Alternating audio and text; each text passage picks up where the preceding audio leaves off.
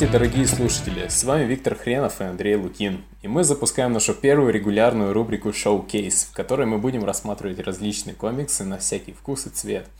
И постараемся скрасить нашу беседу информативными комментариями.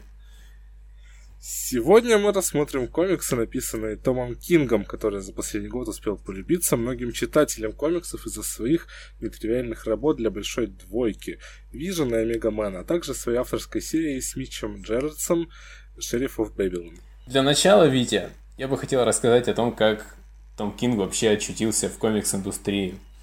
У него вообще довольно-таки интересная биография, ну, не как Джим Стернко, конечно, но все равно многие не знают, наверное, почему агент ЦРУ вдруг начал писать комиксы. И информацию я брал из двух подкастов интервью с Кингом, и если кому-то будет интересно, то я советую послушать э, Лой Камани номер 244, и ссылка будет там в описании или типа того. Э, вот.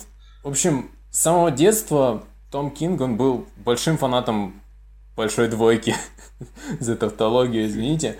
И он очень хотел попасть в индустрию. То есть, ну, прямо рассказывает, как он сильно, сильно этого желал, но его мама, она была, знаешь, как внучкой еврейских иммигрантов, поэтому у нее был свой взгляд на жизнь, и... Подожди, мне казалось, что еврейские мигранты не комиксы мейнстримные создали. Как можно быть а, Да, но знаешь, бывает... Она, она, она... Дело в том, что, смотри, она работала в Warner Brothers, и она видела, как люди типа, пытаются пробиться и не могут пробиться. И она считает, ну, ну, считала, что типа шанс попасть в какую-то индустрию а, творческую, он один на миллион. Ну, как у Бендиса, понял? Типа того. Да. Поэтому она настаивала, чтобы Кингон стал либо врачом, либо этим, как его, юристом, либо адвокатом. То есть, ну вот, э, только такие перспективы были.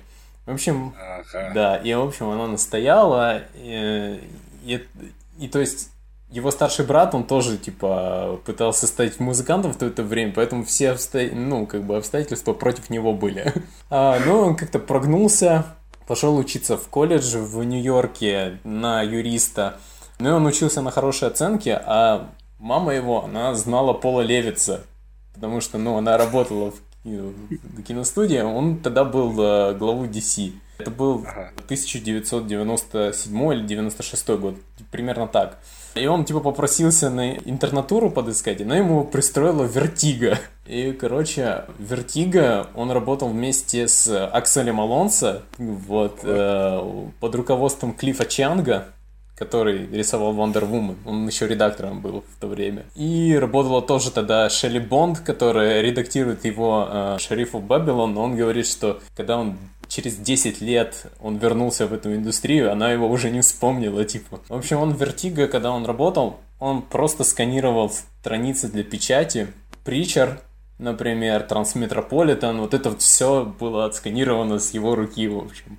Он был, ну, таким, знаешь, типа, мальчиком на побегушках. И через год, но ну, он сильно очень рвался в Марвел, типа, поэтому он туда все-таки пробился и стал работать как ассистентом Криса Клэрмонта. О. Да, Крис Клэрмон, он же еще креативным директором тогда был. Э, Кинг типа говорит, что он проверял все работы и делал всем правки, но никто его не слушался все равно. И, в общем, он с ним работал, и у него там типа подначивался и все такое. Тогда же работал и Тим Сили, например, с которым он пишет Грейсона. Ну, писал, да? Тот момент, вот в 98 году, компания находилась на грани банкротства. И все сказали, типа, ну, все говорили этим ему, вот этому силе, они говорили, все, индустрии конец, через два года все закроется, все, крышка полная, и всех уволят как раз через два года там пришел, ну, Кевин Смит, Пол Дженкинс и Бендис тоже, то есть все пошло буквально нормально, самое забавное. В общем, Тим Сили типа остался, а Том Кинг струсил и ушел типа работать юристом. И, в общем, он там работал до 2001 года, 11 сентября, э, случился теракт, и в нем проснулся долг патриотизма такого это. И он решил подать заявку в ЦРУ, чтобы ловить Аль-Каиду. И, в общем, 7 или 8 лет он в Ираке служил. И он подал в отставку, когда ну, у него родился ребенок на родине. Знаешь же, ранен джок Тома Кинга в том, что он не может говорить и писать о том, что видел во время своей службы – и каждый выпуск «Шерифа Бэбилон» он должен обговаривать с ЦРУшниками. И он вернулся, как-то написал комикс с Томом Фоллером, э, ну, Том Фоллер нарисовал, да, э, Once Crowded Sky, который мы, может быть, и прочли бы для этого подкаста, но его нет в сети, поэтому... Тогда с ним связалась вот Карен Бергер и предложила ему запичить что-то вообще что-либо. И он какую-то полную хрень запичил, да-да, и она ей не понравилась совсем. Но ему дала второй шанс, он написал восьмистраничную историю для антологии одной, там Warp. И Марку Дойлу, который редактор Бэтмена и прочих, вот он, он, он типа ему достаточно понравился, чтобы тот его пригласил на Грейсона. Ну, а дальше уже пошли остальные гиги и прочее. Знаешь, мне кажется, что карьера Кинга, она классно показывает, что можно заниматься и другими делами, и все равно вернуться к комиксам. И довольно смешно, что он типа попал, попал в индустрию по блату, но ему пришлось спустя 10 лет добиваться всего самому, но он это сделал достаточно быстро. Ну да, на самом деле это довольно классная история. Ну, давай перейдем к его комиксам да. и рассмотрим, расскажем о них, выясним, так, так ли уж они хороши, что его все называют дарованием. Начнем с комикса Omega Men. Ох, этот комикс. А, в общем, рисует его а, Барнаби Багенда, некоторые guest artist вроде Тоби Сайпреса и кого еще? И Гуар рисовал половину седьмого номера. Да, верно. Вот. И в основном красит э, Ромуло Фаярдо-младший. Тревор Хатчисон рисует обложки, кстати. Я считаю, что это офигительные обложки, особенно для комикса DC. Они довольно классно концептуально сделаны в виде плакатов агитационных. Да, минималистические агитационные да. плакаты вот такие. В целом они передают, мне кажется, дух комиксов вполне себе так нормально. Угу. А, в общем, о чем комикс Омега Мэн? Ты хочешь рассказать или мне? Начать, наверное, стоит с того, что это не оригинальные персонажи, а в New 52 версии персонажей, которые были созданы Марвом Вульфманом и Джо Стейтоном. Угу. И несмотря на то, что в New 52 уже появлялась часть этих персонажей, у одного скажем, именитого, да, Infamous, я бы даже так его назвал, автора Роба Лифилда в комиксе Deathstroke, Том Кинг плюнул на все и придумал персонажей, считайте, с нуля, переизменил их как только мог. Вроде бы ну, я не совсем знаком с э, оригинальными версиями, поэтому не могу сказать. Я только знаю, что их было гораздо больше, чем тот небольшой каст, что собрал Том Кинг вокруг. Ну, судя по тому, что я читал, там достаточно мало различий между сутью вообще э, той версии и другой. Гораздо больше различий у версии Роба Лайфелда. Вот. Да. Но не Это... лучше не говорить на самом деле.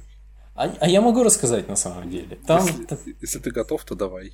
Э, там смотри, у Роба Лайфелда э, были э, не Омегамен, они назывались Омегас, то есть буквально Омешки. Вот. И они охотились на Дестроука по какой-то причине, потому что Лоба, но не New 52-шный Лоба, а Лоба из New 52, который как до New 52. Этот Лобо, он поубивал их э, родителей, и они теперь стали искать возмездие. И, и они все нарисованы, ну, вы представляете, как рисует Роб Лайфилд, и помножьте это на 100, это, наверное, вот будут эти версии. В общем, Omega Men это команда пришельцев, э, повстанцев, которые борются со злобной империей. Вот если вкратце. Они все с разных планет, и обитают они в секторе, в который не суются зеленые фонари. До вообще New 52 они не, туда не совались, потому что там процветала коррупция, и э, кто-то заключил, дав, давно заключили, по-моему, с эти хранители э, сделку с местными властями или типа того, поэтому туда ни один зеленый фонарь и не залетал. А, в Ну, Я не 50... сказал, что в New 52 это сильно отличается. Да, ну просто непонятные причины, но в принципе одно и то же. Да. Тоже коррумпированное общество, тоже есть цитадель, которая всех захватила и э, постоянно убивает людей. Да. Вот, ради А, ресурсов. Наверное, с персонажем, э, через, через э, линзу которого мы знакомимся с этим, с этой системой, да, стал Кайл Рейнер, зеленый фонарь, белый фонарь, наверное, даже лучше Мгм. сказать, Да. в которой содержится весь эмоциональный спектр э, вот этих фонарей DC-шных. Мгм. Да, и сюжет повествует о том, как он, э, потеряв свою любимую, отправился в эту систему, так как правила предначертывали, ему пришлось отдать кольцо э, наместнику местному, который является главным антагонистом, наверное, можно так сказать. Мгм. И он решает как бы помирить враждующих Омега людей и вот э, Цитадель. А Да, него- но у ты него забегаешь вперед. нет, ну я как бы, да, я объясняю канву сюжета общую, хоть это, наверное, и спойлеры, но мне кажется, если э, говорить про каждый номер конкретно, то будет тяжело это сделать, так как у сюжета нелинейное повествование очень, и почти все детали открываются в более поздних номерах. Да, да. Да, Кайла Райнера берут в плен, это было в, ком- в, э, в DC Sneak Peek, э, которого, который, если вы не прочитаете, то вам будет э, тяжело, наверное, Понять. понять смысл Да, первых номеров пяти, типа того. Вы его можете найти и на сайте DC бесплатно, но DC не решили даже не париться и не упоминать его в своем комиксе печатно, поэтому многие люди не, просто не, пон- не понимают, что происходит в первом номере, хотя эти 8 страниц, они очень главные. Ну, если читать наверняка трейдами, если их покупать, то мне кажется, в трейде он наверняка должен быть. Я надеюсь, по крайней мере, на это. Да, должен Иначе быть. это было бы очень странно, да. Мгм. А, вот. И, как я говорил, Кайла Рейнера якобы убивают эти омега-люди, на самом деле не берут его в плен, чтобы использовать его как оружие против Цитадели. Теперь можно рассказать, кто же входит в состав этих омега-людей. Первый, кого мы видим, это Тигор. Тигор. Он с планеты Карна. Это такой антропоморфный э, кот. Тигр, Тигр. да. Тигор. Да. Он э, был э, раньше на службе у этого Висерея, наместника. Но позже, получив приглашение от лидера Омега-людей, он примкнул к ним.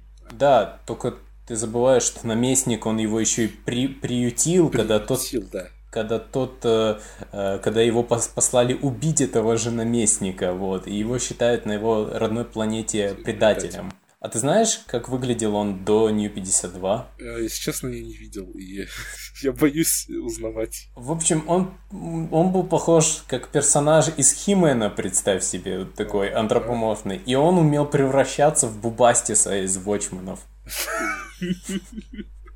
То есть он реально тигром был. Как А. Виксон. Да, ну, Виксон там вроде как... э, Он как, знаешь, как этот, как Бистбой. А, вот. А Следующий участник это Примус.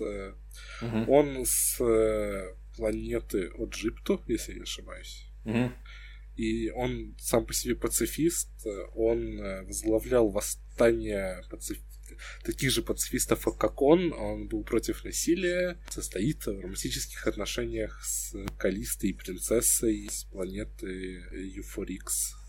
Мгм. Вообще это забавно так, ну не то что забавно, наоборот, что вот он такой весь пацифист, но в первом же номере показывает, как они убивают Кайла Райнера, и в следующих номерах они тоже убивают, и ты постепенно понимаешь, что, ну, он утверждает, что он, ну, не терпит насилия и прочего, но у него просто нет другого выбора.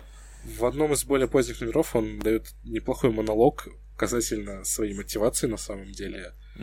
А, когда он обращается к жителям вот этой э, Аджипту планеты. Мгм.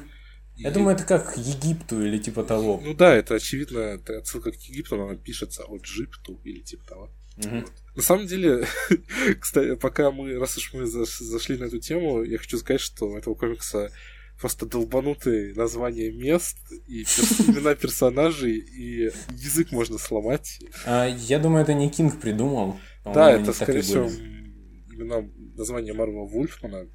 Mm-hmm. Все, тем не менее, можно было, наверное, и отредконить все это как-нибудь. Знаешь, в 80-х не задумывались, что будут делать фотоподкасты. Да, на русском тем более. Да. Следующий участник это Брут, он с планеты Чан Гралин. В общем, он с планеты, которая является большим религиозным культом. Угу. Они поклоняются Церковь. церковью, да. Он сын местного как епископа. Епископа, да. Следующий персонаж это Калиста. Она является принцессой, как я уже упоминал, мира Юфорикс. И также это спойлер, наверное, все же, но э, лидером команды Omega Men. Она, она за, затеяла весь этот план, будучи еще маленькой, увидев э, уничтожение одного из миров и э, геноцид, наверное, даже лучше сказать, на одном из миров. И вот так вот не очень плавно, но мы переходим к следующим персонажам. Это робот-дог, который э, очень похож на Валли, наверное. Да-да-да, очень похож на Валли, и это смесь Валли и это и турельки из Портала. Да. И э, девушка Скрэпс с этой планеты, где был совершен геноцид, она последняя выжившая. Док — это бывший боевой робот, который, собственно говоря, устроил этот геноцид, но увидев среди горы трупов э, Скрэпс, он ее не убил и стал растить как дочку. И знаешь, он до не 52, как он выглядел? Он выглядел как э, персонаж э, это, комикса Брайана Вона Сага. Он, короче, это был э, ученый, который себе приделал вот такие вот, как у New 52 версии, вот эти экраны, как у Волли, вместо головы. Вот. И... Хорошо. Мне кажется, это, в этой версии больше глубины. И расскажи, кто такой Кайл Райнер, наверное, да. если кто-то не знает. Кайл Райнер это один из э, кучи земных, фонарей, земных зеленых фонарей. Он появился где-то в конце 80-х, наверное, в комиксах. Я не mm-hmm. совсем уверен. Его, наверное, считают самым скучным фонарем, мне кажется, из всех. И в большинстве своем он, наверное, знаменит мейнстримной аудитории, как зеленый фонарь, у которого девушка в холодильнике оказалась. Да, да, да.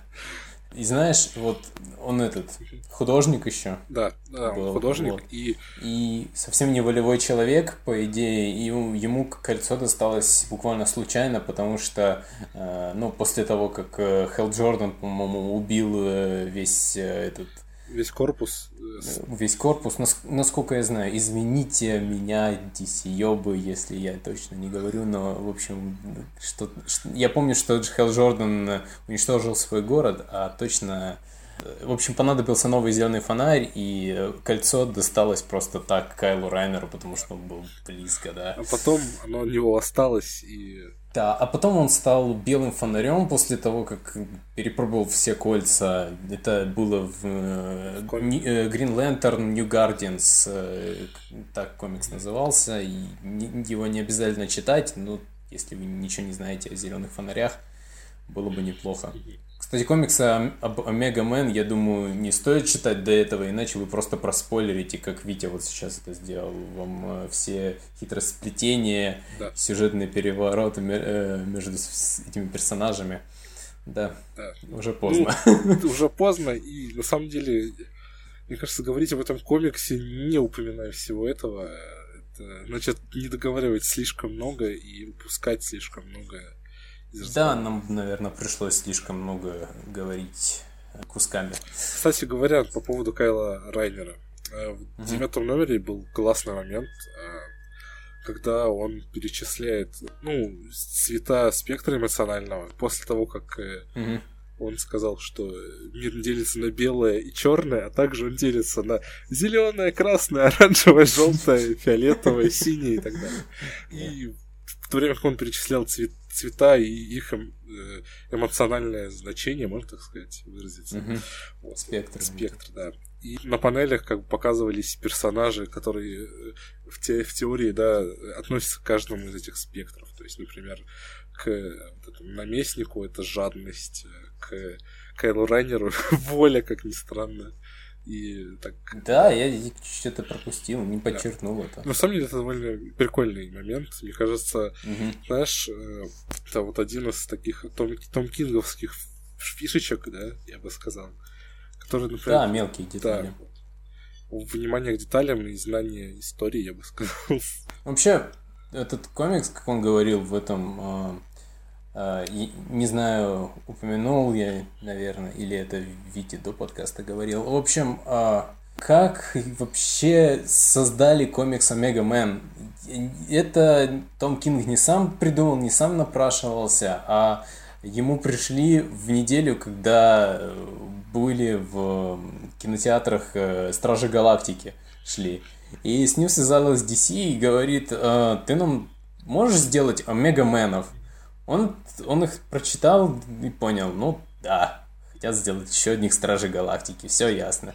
И он им запичил Стражи Галактики буквально. Они ему говорят, э, ну ты нам Стражи Галактики запичил. Он говорит, да, вы не этого хотели? Он говорит, не, нет, что ты, чувак, нет. Ты нам сделай что-нибудь такое странное, какое-нибудь, э, какое-нибудь дикое какое-то. И тогда он э, переписал его, и они сказали, да, нам это подходит, вот. И этот художник, которого наш, э, они нашли, э, ему сначала предлагали разных dc авторов, и он такой, нет, нет, нет. А этого он э, нашел через друга своего. Э, в общем, Барнаби Багенда на DeviantArt просто выкладывался, и он его нашел, и он сказал, что он очень доволен. И я должен сказать, что да, Барнаби Багенда может стать очень э, хорошим Э, сотрудникам в DC. На самом, на самом деле, мне кажется, что э, Багена так хорошо выглядит, потому что его рисует, э, красит, точнее, хороший колорист, мне кажется. Я бы назвал Рамула Фажарда младшего хорошим. Да, да, да. Угу. И, в, ну, и в целом... Он без этого хорош. Да, он без этого хорош, но в целом с покраской только лучше. И на самом деле в том же девятом номере, который красил э, студия Hi-Fi, а, mm-hmm. довольно сильно видна разница между тем, когда красит э, агенду э, основной колорист и приглашенный. И в шестом да, номере тоже был э, приглашенный колорист, то Томио Мурей, Мурей. Э, он мне даже больше понравился, но он, к сожалению, сегодня один номер заглянул. Вот. Не, не знаю, это вот э, очень солидная команда художников, вот, художника и колориста. И, в принципе, у для комиксов DC это можно считать достижением. А в Марвеле такие интересуют на раз-два, в принципе, а здесь даже приятно видеть, типа, знать, что э, кто, кто-то это, напрягся и на, нашел. По-моему, это Энди Хори, который работал на Comics Alliance. Mm-hmm. Это один из редакторов новых. Вот. Mm-hmm. Ну, новых. С того, с DCU, по-моему, или еще раньше пришел. Вообще, Весь комикс, э, ну, естественно, если вы откроете его хоть раз, вы сразу же поймете, что он э, сделан по, ну, разлинеен по найнгриду, то есть по 9 э, панелей на страницу. Watchman Style или Хернандес Style ну, больше, больше комикс косит, наверное, под э, все-таки хранителей, потому что в конце еще выпуска есть обязательная цитата от Уильяма Джеймса, который э, философ, психолог и... Эти цитаты, в принципе, суммируют э, происходящее в номере, мне кажется, довольно емко, я бы сказал. Да, они емко, но я бы не сказал, что они обязательны в этом номере. Ну да. Мне кажется, вот. это, знаешь, превратился в гиммик именно такой. Э, то есть сделали пару раз, и, потом пришлось до конца Да, возможно. А. В Хранителях это как-то к месту было, к тому же там они постоянно разнились, а тут от одного человека и да. А, не знаю, не, не вдохновляет. Как, э, да. А как вы, возможно, поняли из описания персонажей, комиксе довольно важное место занимает тема религии, на самом деле. Uh-huh. И здесь не только, как я уже упомянул выше, Брут и, Тиг... и Тигор, который, кстати, тоже принадлежит к религиозному, можно сказать, культу, да, на планете. Да, вроде того. Здесь почти все персонажи поклоняются двум богам, Альфа и Омега. Альфа — бог рождения, наверное, mm-hmm. а Омега, соответственно, бог смерти. Не знаю, да, на самом да. деле, есть ли здесь какая-то связь э, с Апокалипсом и Дарксейдом. Скорее всего, нету. И наверное, так к лучшему.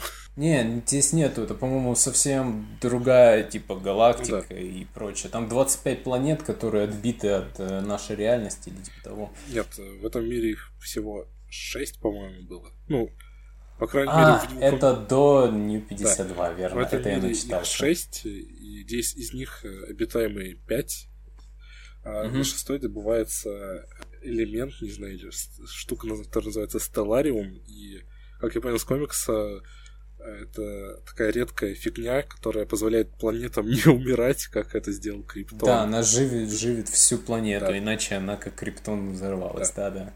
Вот, это самый редкий типа материал во вселенной, и за него типа все готовы там, горы свернуть и так далее, по головам пройтись. Убили 7 миллиардов э, человек, человек, чтобы спокойно добывать его даже. На той планете. И в этом вся завязка в том, что омегамены, они пытаются добиться правосудия и э, убить наместника, который это все э, затеял. Вот. И они это добыв... пытаются сделать достаточно изощренным и слишком э, заумным методом, я бы сказал. Э, потому что, если честно, за 11 номеров я до конца не понял, зачем все так нужно усложнять, в принципе. Ну, них, в принципе, планы, по-моему, постоянно менялись. То есть, э, если, например, э, изначально они хотели использовать зелен... ну, Кайла Райнера как бомбу, его кольцо, да, чтобы угу. оно взорвала цитадель и просто не стала ее как бы строить ответный геноцид, чтобы предотвратить его в дальнейшем. Ты, смотри, смотри, да. ты же понимаешь, это какая аллюзия, что вот он ЦРУшник, и это как бы пояс смертника, и они как бы исламисты, по сути. Ну да. Вот. А, но потом э, Райнер, разумеется, отказывается, и им приходит, им приходит в голову новый гениальный план, это они взрывают эту планету Вурл, которая, в принципе, стала планетой могилой. И mm так как добывать а, больше... Ну вот смотри, ты говоришь, что у них планы менялись, но дело в том, что они в каждом номере когда у них чуть-чуть план меняется, они такие все равно говорят, у нас все идет все равно по плану. Ну, да. Но этого не видно в комиксе на самом деле. Оно больше действительно как-то хаотично все происходит, и, честно говоря, вот не видно этого не знаешь, чего ждать на самом деле. Да. Но... И, и на самом деле мы обсуждаем этот комикс, когда вышло всего 11 из 12 номеров, и я, правда говоря, уже не знаю, что они, как должен закончиться этот комикс, потому что 11 вполне мог служить, знаешь, такой точкой конца, я бы сказал. Знаешь, я да. вот думал до последнего, наверное, что в итоге окажется, что Калиста себе всю власть да, э, да. Тебе тоже так показалось? Да, да, да, так кажется. На самом деле в комиксе, э, в комиксе еще это в номерах там шестых, да, седьмых, угу. важное место занимали ключи Альфа и Омега. Потом они... Ключи локов. Дзинг, покупайте. Да, но потом они как-то выпали из канвы сюжета, и мне кажется, вокруг последнего номера как раз последний номер как раз вокруг них и будет все вертеться, и будет что-то эпичное, наверное, не знаю. Много каких-то моментов, которые... Вот мне непонятно, например, почему нужно было выставлять э, Калисту заключенной. Э, ну, зачем так изощренно надо было ее э, хватать во втором номере, когда просто омега, люди Омега, они нападают и их даже ранят, а в итоге она оказывается одной из них, и это очень странно. Видимо, для того, чтобы это было более правдоподобно, на самом деле, да. мне кажется, не все просто психи. Или типа того. А, вот действительно, вот правдоподобно, но перед кем? Зачем это надо перед было? Перед Райнером, чтобы он по-моему, видел раны и чтобы поверил, что а, да. так и было. Да, во, во, во многом да. Но, по-моему, Кайл Райнер оказался wildcard ом. На самом деле, я не понимаю, чего они ожидали, в принципе, от него. Что он просто согласится взорвать э, людей. Э, ну, странно, да. Наверное, нужно было чуть-чуть больше research а сделать. Ну, в итоге, наверное, сложилось все к лучшему для них в любом случае. Ага. А, давай поговорим про world building, потому что он здесь неплохой на самом деле. И во многом это, конечно, заслуга Марва Вульван, Вульфмана, потому что на его концептах э, все базируется. По сути, потому что э, те же самые э, инопланетные расы это ну, производные от э, этих самых омегаменов. Это их же расы, они там ничем по сути не отличаются. Вот. Ну, ты, ты понял, mm-hmm. что я имею в виду? Да, я понял. А, но в целом тут есть э, шесть планет, да, э, и каждый э, уделяется в разных выпусках внимания, чтобы можно было как-то понять и оценить, какие здесь традиции, какая там культура вот, присутствует. На, на самом деле у каждой планеты есть своя цель в системе этой, да, то есть mm-hmm. вот Джипту, как можно понять, это что-то типа тур- туристического центра, как я понял. Mm-hmm. Да, да. Там да, Euphorix это столица местная такая, где, где правят люди и все такое. А Шангрлин это такой религиозный центр и Хинкс или типа того, я не знаю. Хинкс. Хинкс, да. Это такой, знаешь, типа отгажник, куда там контрабандисты все с, э, идут и так далее. А, да, таки, такие много показывают э, в, в sci-fi фильмах, в принципе. Угу, да. И типа Арна это планета дикая такая, где дикари живут. А Авурла это планета могила, как я уже говорил. А, я считаю, что в комиксе... Для комикса DC это очень хороший комикс за последние годы. То есть он... Э, тут есть и э, стиль, и есть и хорошая авторская команда, то и э, достаточно уверенно себя чувствует здесь. Но как э, именно как комикс, по-моему, просто может э, быть хорошим или читабельным. Я, я пока не нашел ни в чем. Я бы не мог назвать его каким-то каким-то захватывающим, наверное. По-моему, чего-то здесь не хватает. Мне кажется, большая проблема это то, что читая синглами его, тяжело вникнуть полностью в эту историю, потому что она очень нелинейная получается, и Тут даже иногда не бывает обозначений, где здесь флешбэк, где что-то еще и так далее. И э, сцены постоянно хаотично меняются, все, все путает читателя. В трейде это, наверное, читается лучше и легче, но э, как факт э, в синглах это читать тяжело, и если что-то об этом свидетельствует, это продажи комикса, которые у него, э, мягко скажем, не, не совсем высокие. Угу. Забавная с ним история же вышла, да? Да, его закрыли, по-моему, в сентябре, в начале сентября или в августе даже. Угу. Поз... Анонсировав, что шестой номер будет последним, но благодаря поддержке фанатов и э, social outcry Тома Кинга, можно так, наверное, выразиться, угу. э, серию возобновили, э, пообещав издать до самого конца, и, в принципе, DC сдержали обещания. А, но на продажах это особо не сказалось, потому что они продолжали падать. Я думаю, в trade ах все нормально будет, в принципе. В trade ах, да. А... В синглах там печально сейчас, допустим, последние номера продаются 8 тысяч копий. Это где-то уровень лучших ongoing ов Vertigo. Или сравнение. А, ну, знаешь, еще сработало то, что Том Кинг вообще всем утверждал, что там будет 12 номеров. А, вот. И, ну, если бы такого не было, я думаю, не, не так сильно взъелись. Но это был просто очень DC move. Именно, знаешь, как move. Вот.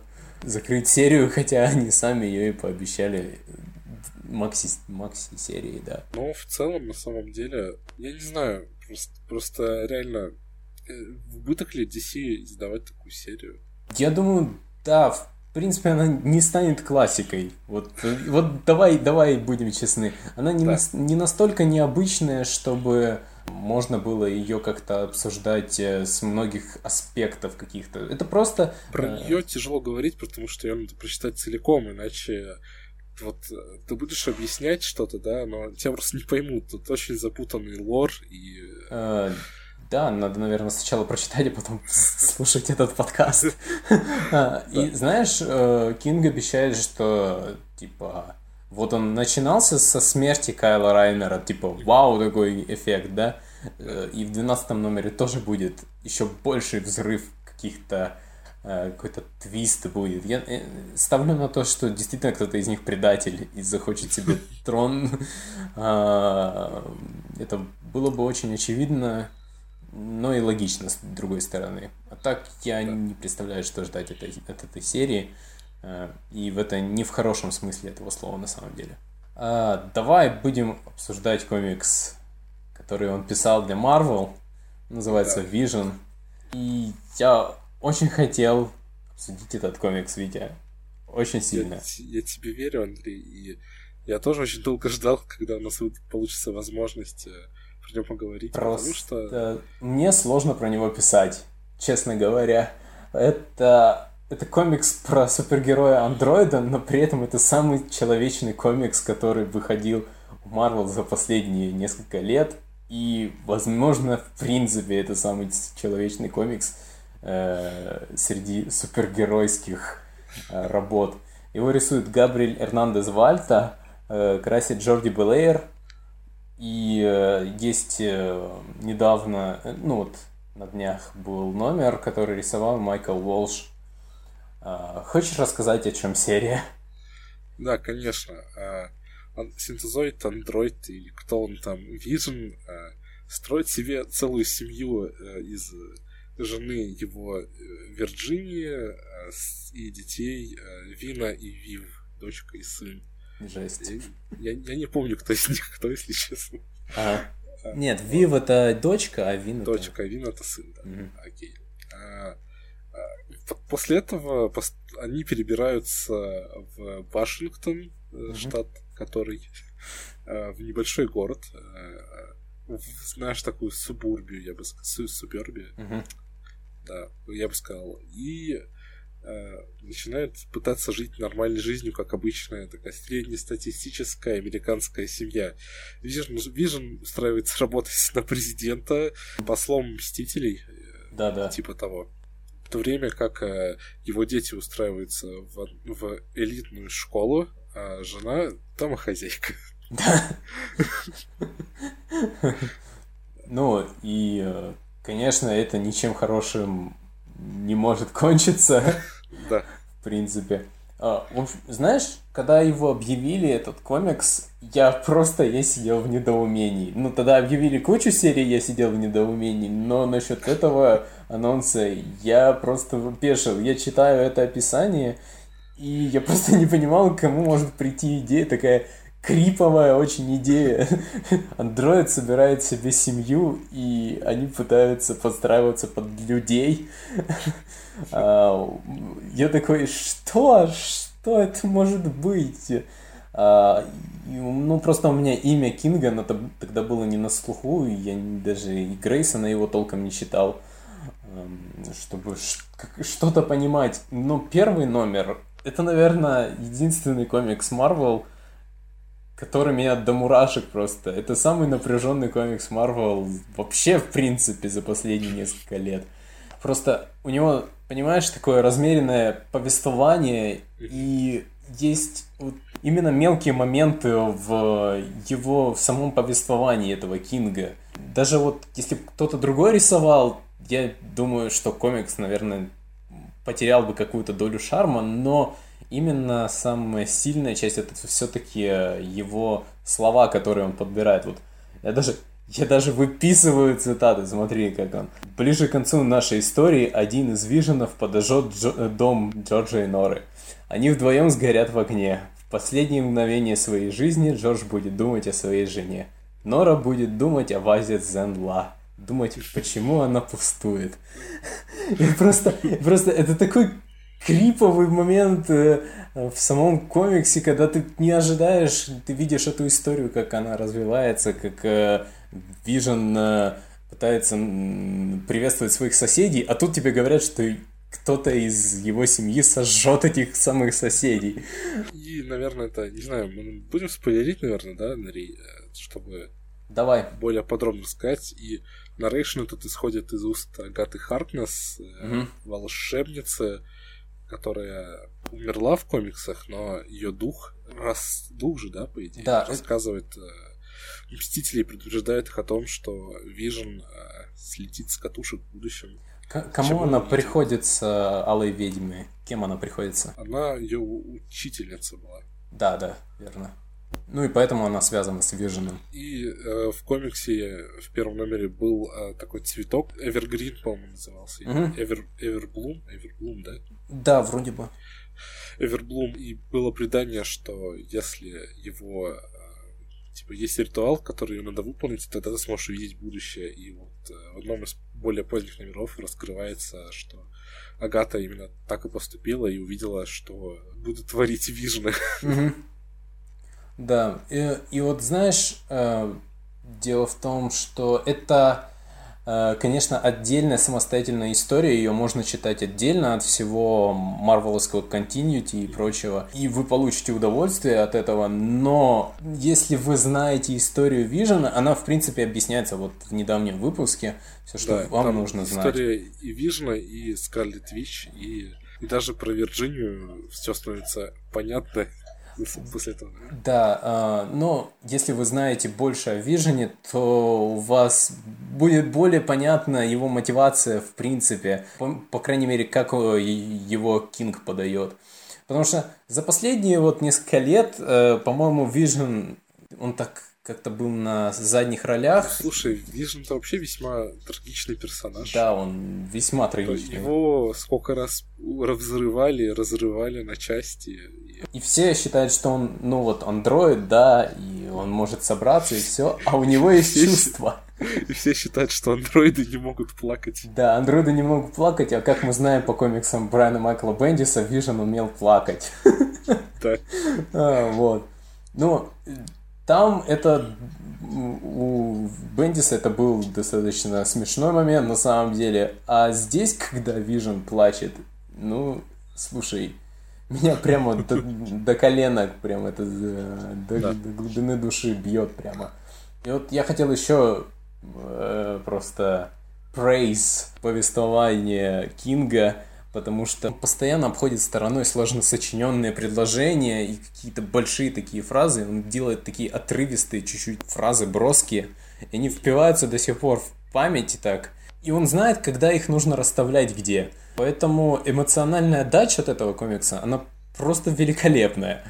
Да, на самом деле, знаешь, он берет всеми этими эмоциями. Это реально очень классный experience, я бы сказал. В то же время Кинг развивает всю семью, да, наверное, Мгм. Вижнов. В принципе, старается уделять всем довольно более-менее равное количество внимания и времени. Э, Я бы даже сказал, что Вирджинии больше внимания уделяется, чем Вижену. Ну, это понятно, особенно после последнего номера, почему, на самом деле. Да. А, Наверное, можно заспойлерить уже, я не знаю. Потому что Вирджиния создана на основе Брейн Паттерс э, мозговых, э, Алая ведьма. да, в общем, на, на основе мозга Алой Ведьмы. И если кто знаком с Алой Ведьмой, ведьмой и ее психическими расстройствами в начале нулевых, я думаю, с этим знакомым большинство читателей комиксов мейнстримных, то становится понятно, э, что, что, и как и почему Вирджиния делает в этом комиксе.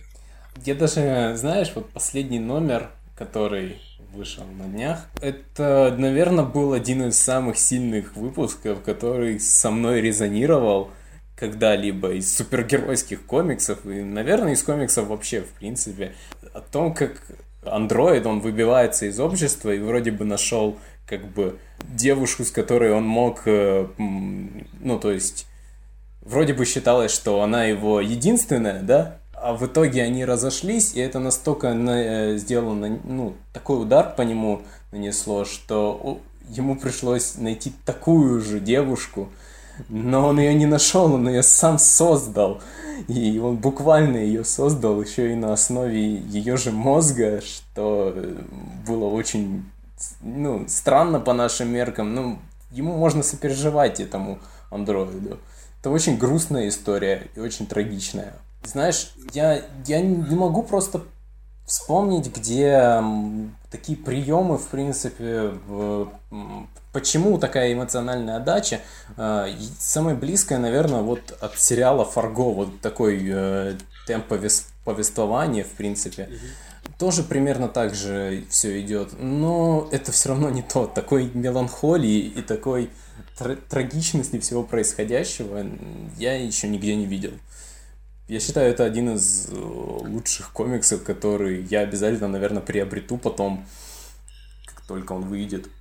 Да. На самом деле, в то же время довольно мрачный сам по себе. Э, здесь гнетущая атмосфера и постоянно кто-то умирает в этом комиксе. Вот если говорить мрачный и реалистичный, то это, наверное, вот он, только не в ироничном смысле.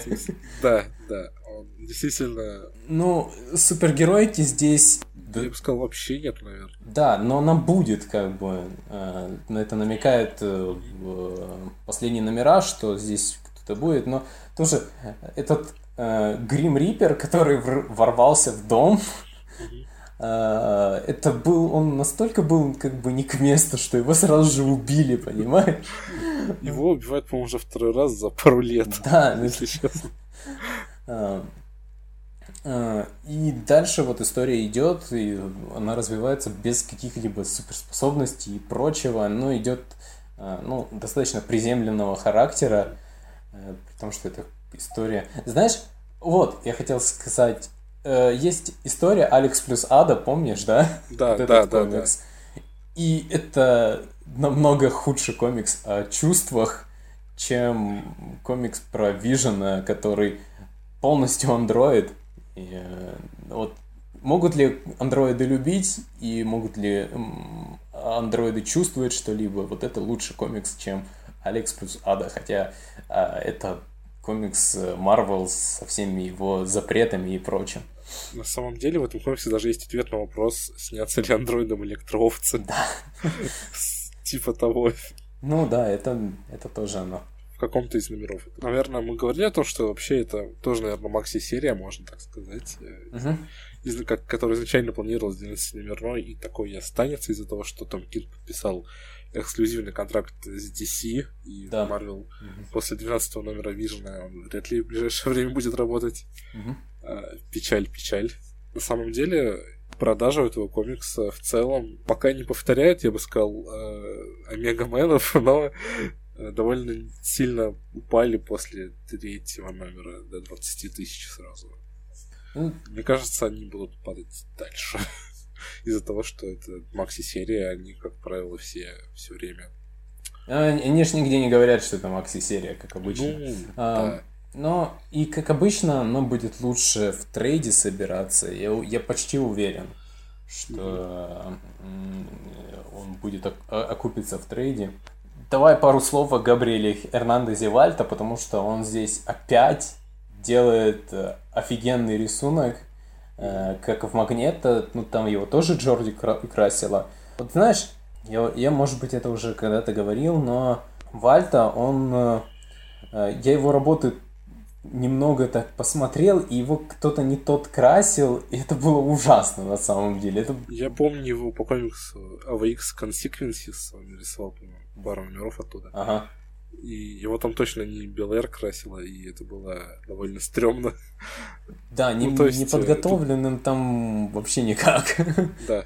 Здесь прямо он э, и, э, и выкладывается. Ему, ему, знаешь, ему удобно, при том, что у него такой грязный стиль, ему все равно удобно, э, уютно чувствовать себя в таком, в таком приземленном комиксе, допустим. Э, и Майкл Волш он заменял на вот этом вот номере э, седьмом. И даже если вы не читали вообще Вижена, то просто оцените седьмой номер Vision, он вам точно понравится вне контекста и прочего потрясающий комикс. Давай мы закончим с Виженом и перейдем к третьему комиксу Тома Кинга. Он называется «Шериф of Babylon», и это его авторский комикс, хотя он выходит в Вертиго, а Вертиго работают только рабы. А, вот. Э, его рисует Мич Джерардс и делает обложки Джон Пол Леон. Это тоже макси-серия, ну, макси-серия, на 8 номеров. А, о чем этот комикс? Время действия 2004 год. 2003 э, вроде. 2004 год. А, ну хорошо. Э, место действия Ирак, и там происходит э, на фоне войны Американ США с Ираком. Да, вот американцы только-только вторглись, они свергли вот Хусейна, и это сейчас идет война. И в центре сюжета персонаж Кристофер, он был копом в Лос-Анджелесе, но после, после 11 сентября он бросает работу, отправляется в Ирак и становится там тренером а. полицейских. Еще есть два персонажа. Иракский полицейский Насир Аль-Магреб, надеюсь, я правильно это произношу. Угу. И, он, он был при Саддаме Хусейне, и сейчас, э, когда реформа, вот после свержения его, он пытается вновь стать полицейским. А также София, она что-то типа посол, посла, наверное. Э, да, она работает в посольстве, э, если ошибаюсь, может быть. Но факт в том, что ее семью, по-моему, Э, захватили или убили люди Хусейна, и она, ее спасли американцы, в общем, и переправили в Америку. Там она училась, там же, короче, научилась по-английски говорить и вернулась обратно. И здесь события развиваются таким образом, что находит двух э, убитых полицейских вот этих, которых... Э, да, полицейских учений. Да, полицейских учений вот этого Кристофера, и они пытаются расследовать, кто же их убил. А, и вместе эти три человека переплетаются, вот, пытаются расследовать вот эту всю... Да, это такой, э, я бы сказал, полуполитический триллер на самом деле. Да, полуполитический, полувоенный триллер-детектив. Да. И, ну, Том Кинг, естественно, он, он когда воевал в... Воевал, он не воевал. Он, он по-моему, он на поле, по-моему, не был. А, вот. Ну, он свои знания из ЦРУ сюда переносит. Как я раньше сказал, с ЦРУ сейчас типа советуется постоянно по поводу каждого номера, что можно, что нельзя. И получается, ну, вполне правдоподобно, как, ну, с моей стороны, с моей колокольни, если смотреть. Я, как человек, который не был ни на войне, ни на Ираке, ни в Ираке, а, вот. Вот такой вот замес. Здесь, я бы сказал, все персонажи, они серые, как и должно быть в комиксах э, про войну, или где война занимает последнее место, потому что на войне никто не прав, и угу и все, нету ни черного, ни белого по факту. Тот же самый Кристофер, да, несмотря на то, что он против убийств сам по себе, да, и даже не военный, он, он например, себя считает виновным в трагедии 11 сентября и в одном из последних номеров, в пятом, кажется, или в четвертом. Да, да, он рассказывает, почему, в принципе. Да. А... Это довольно сильное получилось номер. Ага. Но в то же время э, Том Кинг э, удалось, знаешь, не сделать именно такой слишком... Американизированный какой-то? Да, комикс, да. Вот. Тут, тут как бы тоже нет такого, что это USA, USA, да? Да, да. да тут, тут, тут э, довольно много моментов, где, наоборот, критикуется США и, угу. и показывается, что вот обычные, обычные жители, да, Багдада, они против. Американцев, да. Да.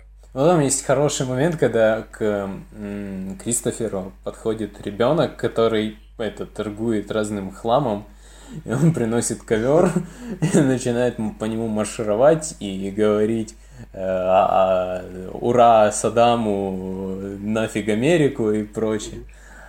Да, и... и ковер в форме банкноты американских. Ага, да, да.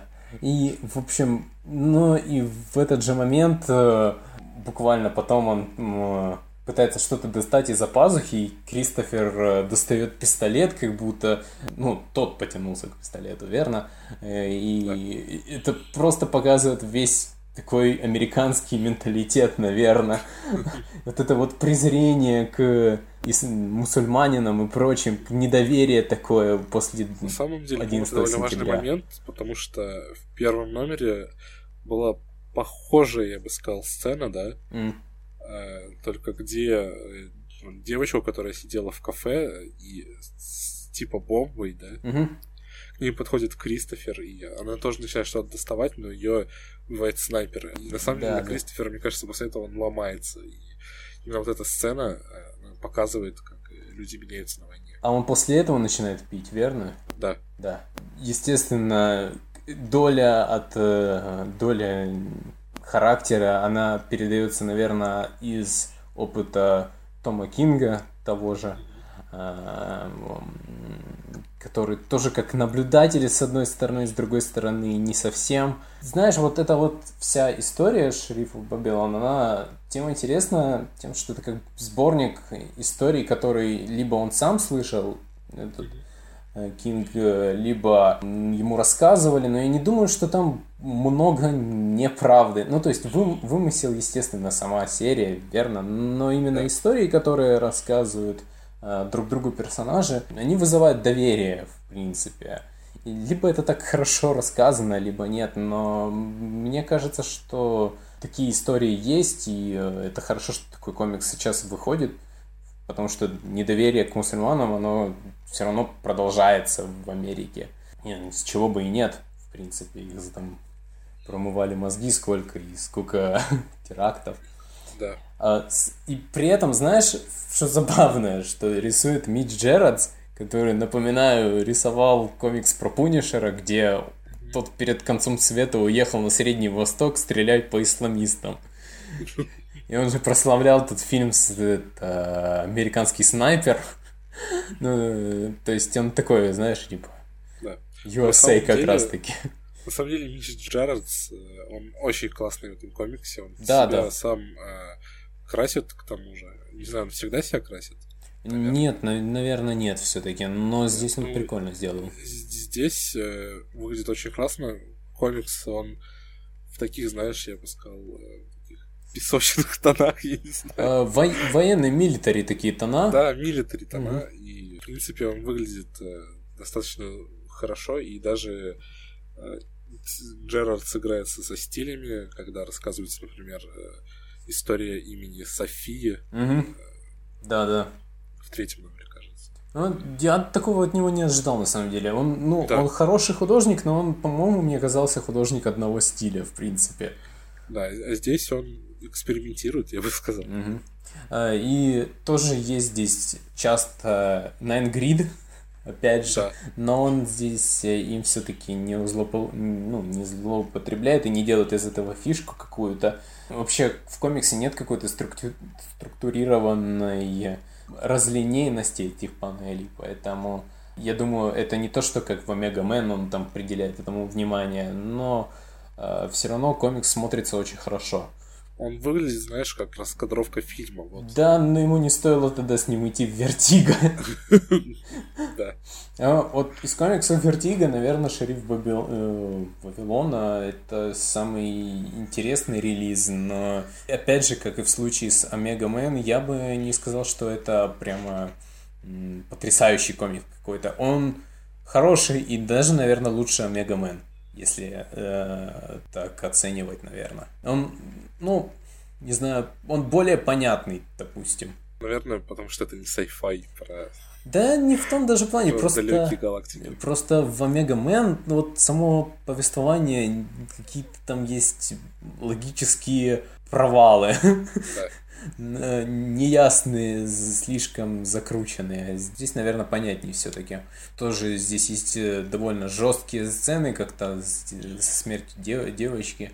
Э, есть есть драматические какие-то эмоциональные сцены. Не достигает по уровню Vision, но э, все равно очень хорошо. Я тут заметил, что здесь, когда кого-то стреляют, убивают, есть появляются просто черные панели со звуком выстрелов довольно сильно смотрится и добавляет какого-то эффекта драматизма с комиксом. Да, и персонажи, ну, знаешь, как я сейчас просто насчитался много комиксов, где за 12 выпусков не могут э, персонажам время уделить здесь. Они за первые номера, в принципе, раскрываются очень, очень становится четко и понятно, что за человек. И, и хватает здесь э, неожиданных моментов, тоже, например, с женой Насира. Эм, да. Да, и много изобретательных тоже каких-то таких э, элементов в истории. Но я бы не сказал, что это вот прям шедевр на века. Э, хороший комикс, но может быть э, я такого просто слишком много видел уже в сериалах раньше. А Homeland, может быть, что-то. А, да, Homeland, но Homeland, знаешь, это такое, это наоборот как раз-таки очень американизированное да, да, кусок дерьма, в принципе. Я не знаю, не, не приходит ничего в голову, чтобы я его мог назвать. Если вы захотите прочесть какой-то военный комикс, я бы, наверное, его рекомендовал в первую очередь, на самом деле. Не потому что, ну, еще есть Гарта Энниса комикс, конечно, но здесь как-то, но более размеренно и нет таких э, четких бой бойцов каких-то. Нет, и хоть Гарт Эннис, он не культивирует войну как-то, но у него все равно можно так прочитать. Здесь этого нету, в принципе. Здесь показывается, что как все ужасно. Это, на этом, наверное, все в нашем сегодняшнем подкасте. Спасибо, что вы слушали. На следующей неделе, разумеется, вас ждет э, возвращение подкаста Slash Night Crawler э, с первым эпизодом второго сезона, в котором мы э, обсудим фильм Люди Икс Апокалипсис, да. возможно, угу. если посмотрим его, а также Э, расскажем вам, что мы думаем о комиксах All New Different Marvel э, в X франчайзе. Да, не стесняйтесь присылать свои вопросы, мы их очень ждем, и мы, мы на них будем отвечать. Если их будет много, мы будем отвечать хоть на каждой неделе, на самом деле. Да. Спасибо, что слушали еще раз. Удачи. До новых встреч.